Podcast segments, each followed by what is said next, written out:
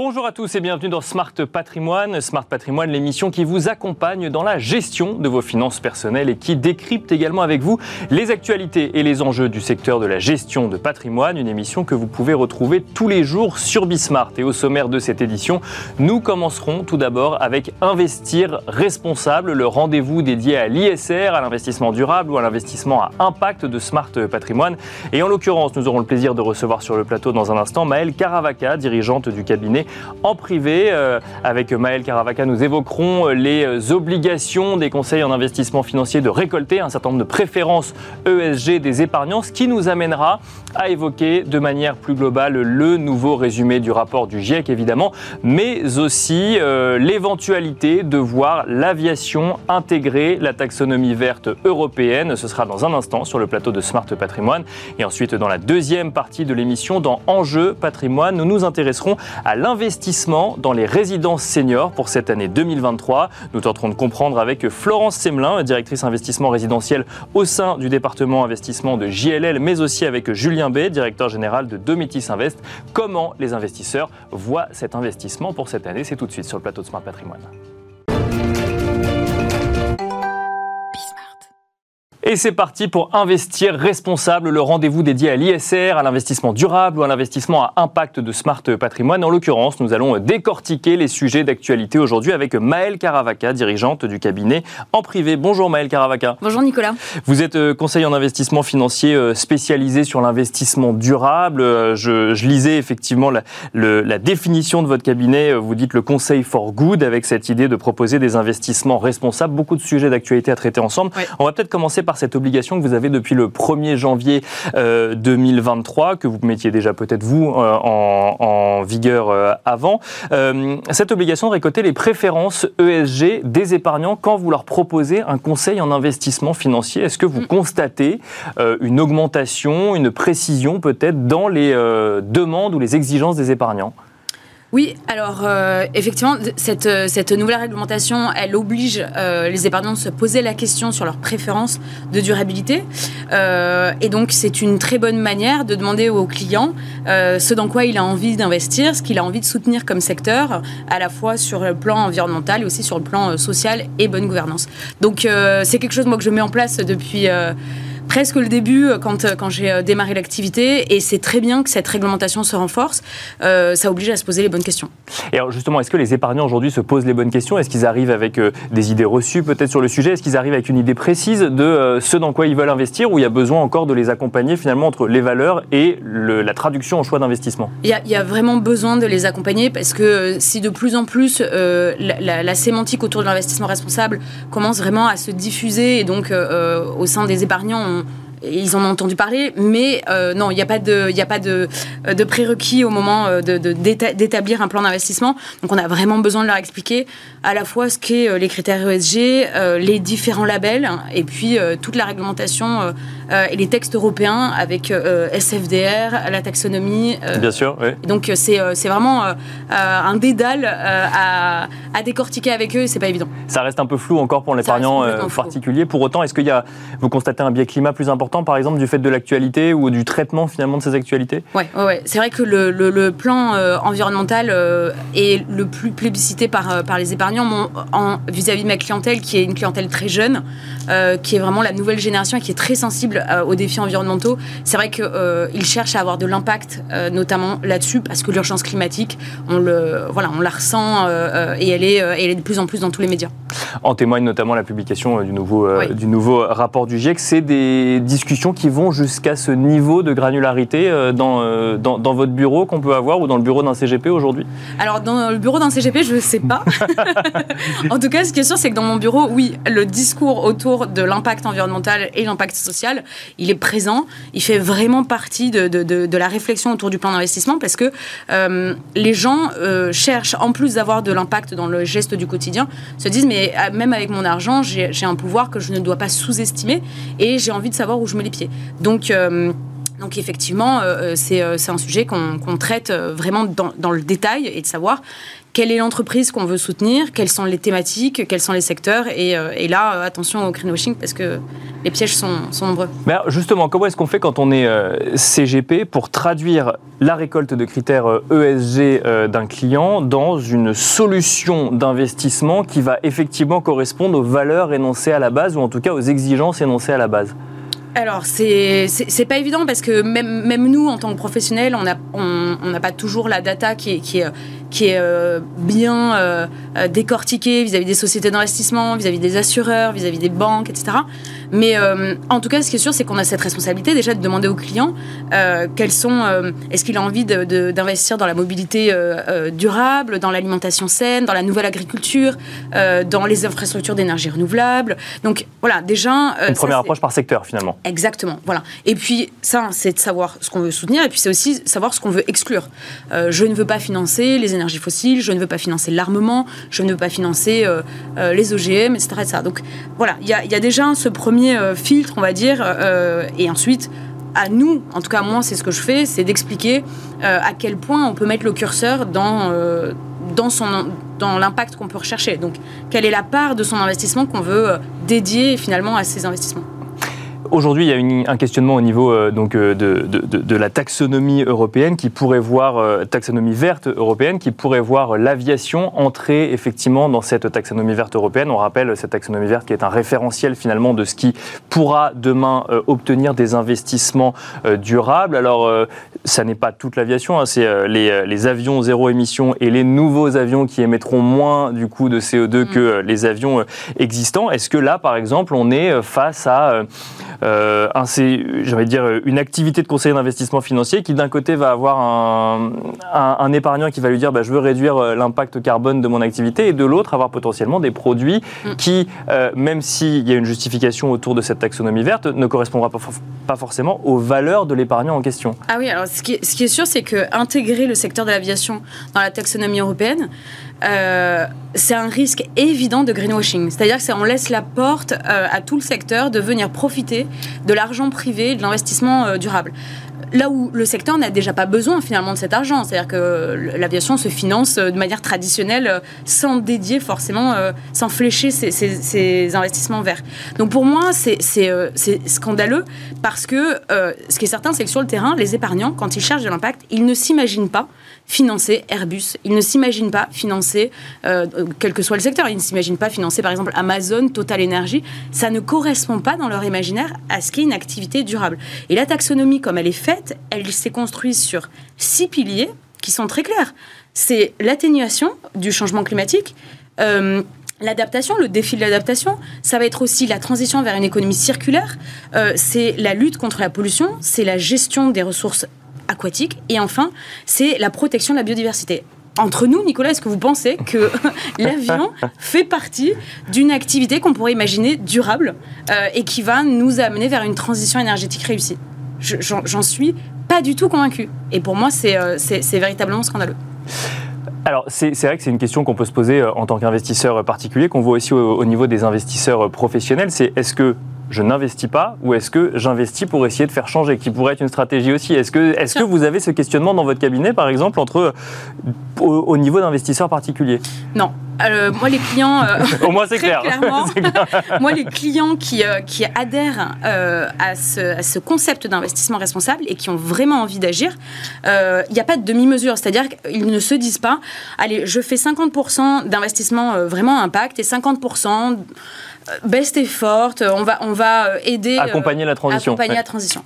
Très franchement, euh, la question, elle est plus là. C'est-à-dire que, d'ailleurs, le résumé du rapport, des six derniers rapports du GIEC fait un très bon écho.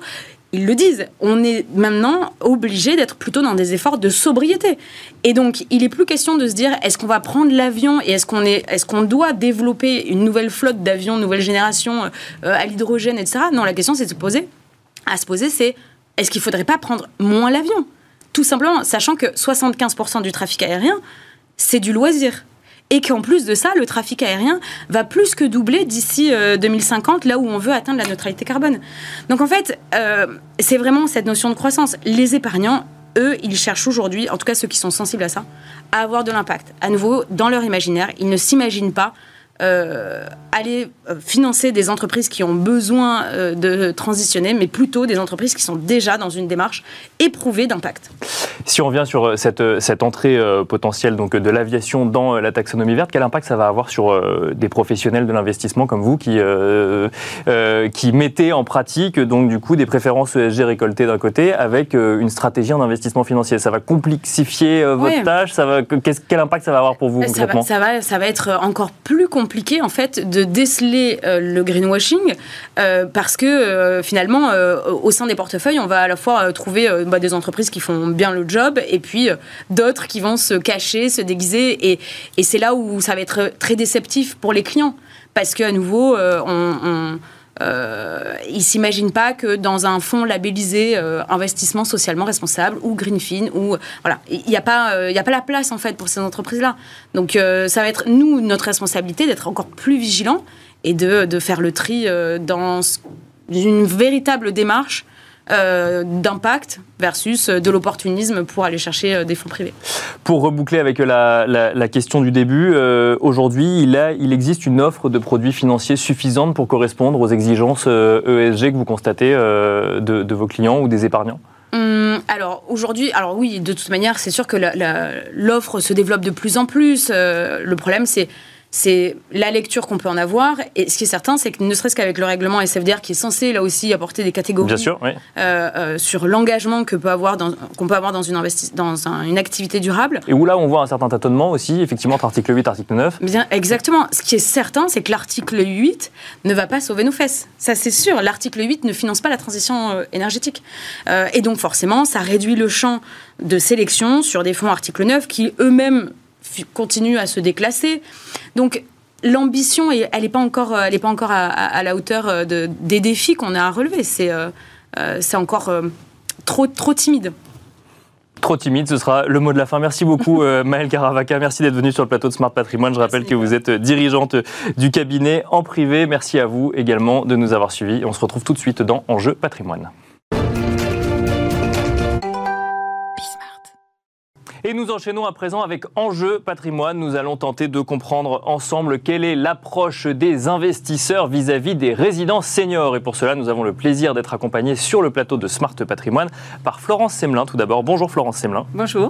Bienvenue sur le plateau. Vous êtes directrice euh, investissement résidentiel au sein du département investissement de JLL. Nous avons le plaisir d'être accompagnés également par Julien Bay. Bonjour Julien Bay. Bonjour. Vous êtes directeur général de Domitis Invest. Alors nous allons tenter de comprendre effectivement quelle est l'approche des investisseurs vis-à-vis euh, des résidences seniors. On peut peut-être commencer avant de faire le lien avec une actualité qui a eu lieu euh, l'année dernière euh, qui concernait l'EHPAD Orpea. Peut-être à rappeler avec vous, Julien Bay, ce que veut dire investir en résidence senior. On investit dans quoi concrètement?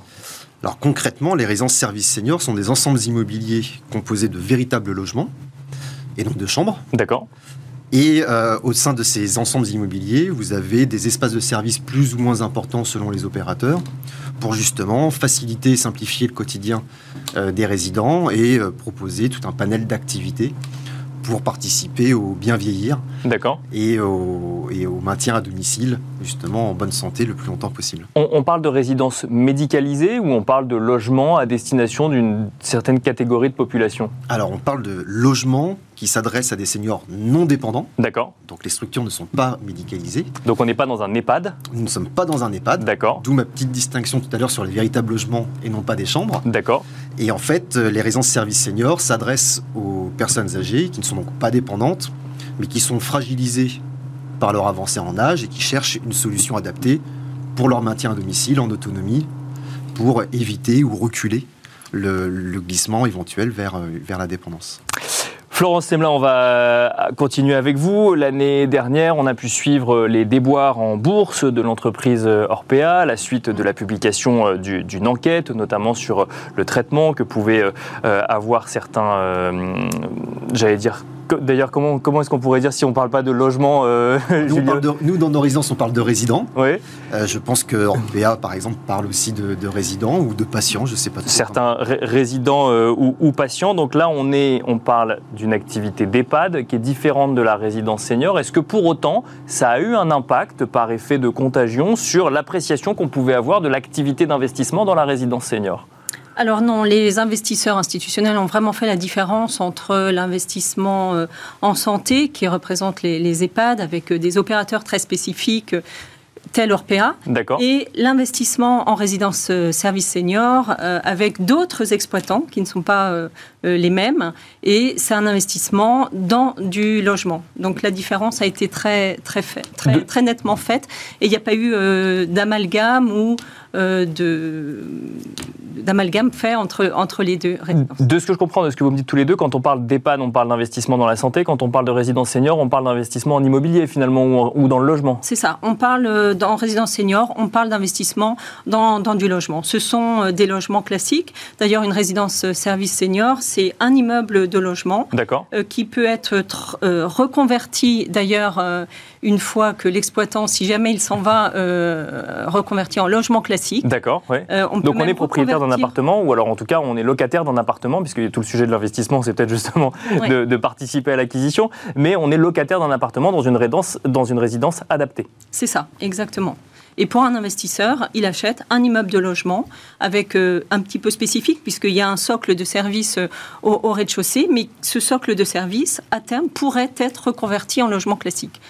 On parle d'un volume d'investissement euh, de quelle grandeur euh, Florence Semelin, je disais que ça représentait quoi 584 millions d'euros d'investissement l'année dernière, euh, les résidences seniors? Oui, ça représente un volume assez significatif sur le marché de l'investissement résidentiel global qui, a atterri l'année dernière à 5 milliards 6. Donc la part des résidents seniors est, quand même non négligeable. Euh, et c'est un secteur qui séduit beaucoup les investisseurs pour de nombreuses raisons.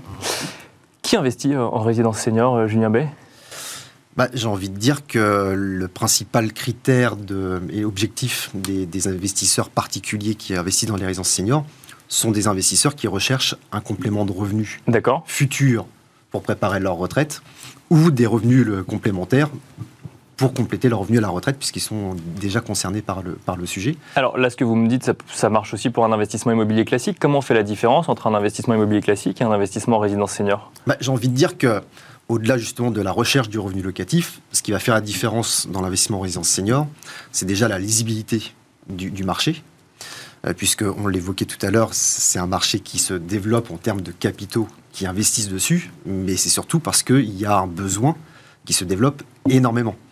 Juste Bien sûr. pour euh, reformuler un petit peu le, contexte, on a depuis 2020 une croissance exponentielle du nombre de seniors de 75 ans et plus. Pour vous donner un ordre d'idée, avant 2020, on avait entre 45 000 et 50 000 seniors qui fêtaient leur 75e anniversaire. À partir de 2020, c'est plus de 180 000 seniors par an qui soufflent leur 75e bougie. Donc automatiquement, on a un besoin exprimé qui va être de plus en plus important et une offre, on le sait, qui est largement insuffisante. Donc c'est vrai que ces critères euh, sociologiques, démographiques et d'usage donnent beaucoup de lisibilité au marché. Donc on investit en résidence senior parce que d'abord on répond à un besoin et que finalement il y a euh, de plus en plus de projets qui vont être amenés à voir le jour sur le sujet. Exactement. Et après, la particularité de l'immobilier géré, c'est que l'investisseur va louer son appartement à l'exploitant professionnel qui gère la résidence. Donc on achète un appartement. On achète un appartement. Dans une résidence senior. On signe un contrat de location, soit un bail commercial avec l'exploitant. D'accord. Qui du coup va s'engager à verser un loyer tous les mois, que le logement soit occupé ou non. D'accord. Donc l'autre point fort de ce type d'investissement, c'est que l'investisseur est libéré des euh, problématiques de gestion locative qu'on peut rencontrer dans un investissement immobilier résidentiel classique. Je lisais en préparant cette émission que le Haut Commissariat euh, au Plan, euh, Florence Semelin, estime qu'il faut créer entre 200 000 et 300 000 places de plus, rien qu'en résidence senior, pour justement faire face euh, au vieillissement de la population et aux besoins en logement d'une population un peu plus âgée. Est-ce que ça veut dire qu'on va voir de plus en plus de résidences seniors fleurir? Et si oui, qui va financer? Est-ce que c'est les épargnants ou est-ce qu'il y a aussi une partie institutionnelle peut-être qui finance aussi? Alors, pour euh, répondre à la... Il y a première question, oui, c'est ça. pour répondre à la première question, euh, effectivement, il y a une pression démographique qui est très forte euh, pour, pour accueillir des, des, seniors en France. il n'y a que aujourd'hui 10 millions de, enfin, il y a déjà 10 millions de plus de 75 ans et le chiffre va, va, grandir puisque en 2034, on, espère qu'il y ait plus de 15% de la population qui, qui soit plus de 75 ans. On anticipe On anticipe une grande progression des plus de 75 ans parce que les, la population vit plus longtemps et en meilleure santé, ce qui est une très bonne chose. Euh, et aujourd'hui, il n'y a que 1% de cette population de plus de 75 ans qui est logée en résidence senior. D'accord. Donc, il y a un vrai besoin. Il y a un vrai besoin. C'est ce qui rassure d'ailleurs les investisseurs institutionnels, puisque c'est notre métier de, leur vendre ce, type de produit. Ils sont rassurés par un sous-jacent qui est effectivement très sain, qui a des bonnes perspectives de développement. Et euh, cela passe seulement dans les grandes métropoles ou en Ile-de-France, mais sur tout le territoire. Les seniors peuvent s'installer partout. Et, c'est euh, un plus. Euh, et, alors, on, on, a une idée aujourd'hui de, de, qui finance ce développement des résidences seniors? Est-ce que c'est massivement porté par des particuliers aujourd'hui? C'est plutôt effectivement des investisseurs institutionnels qui sont sur le financement de ce type de, de résidences? Alors, les deux. Les deux, Je ne connais pas exactement la proportion entre euh, les particuliers et les institutionnels. En tout cas, moi, ce que je peux vous dire, c'est les institutionnels sont séduits par ce, produit depuis de nombreuses années. Les premières acquisitions en bloc par les institutionnels ont eu lieu en 2012. Euh, et, de façon progressive, il a, fallu faire un travail de pédagogie auprès des investisseurs pour expliquer euh, ce produit-là. Et une fois qu'il a bien été compris, euh, et ben c'est devenu euh, crescendo et euh, maintenant tous les investisseurs institutionnels sont bien familiarisés avec le produit résidence senior qu'ils recherchent pour principalement deux choses c'est pour résumer parce que bien sûr, oui. les deux essentiels, disons. Les deux essentiels. Encore une fois, le sous-jacent qui est assez sain, D'accord. Des fortes parce que ça s'explique effectivement par des, euh, une, des raisons démographiques et effectivement et d'évolution de la société. C'est ça. Je rajouterais quand même une troisième raison. La, la deuxième, c'est euh, des exploitants qui ont fait leurs preuves comme Métis, euh, et qui sont, euh, qui sont qui ont un track record, qui, qui ont, ont, montré euh, leur capacité à bien gérer ce type de produit avec beaucoup de professionnalisme.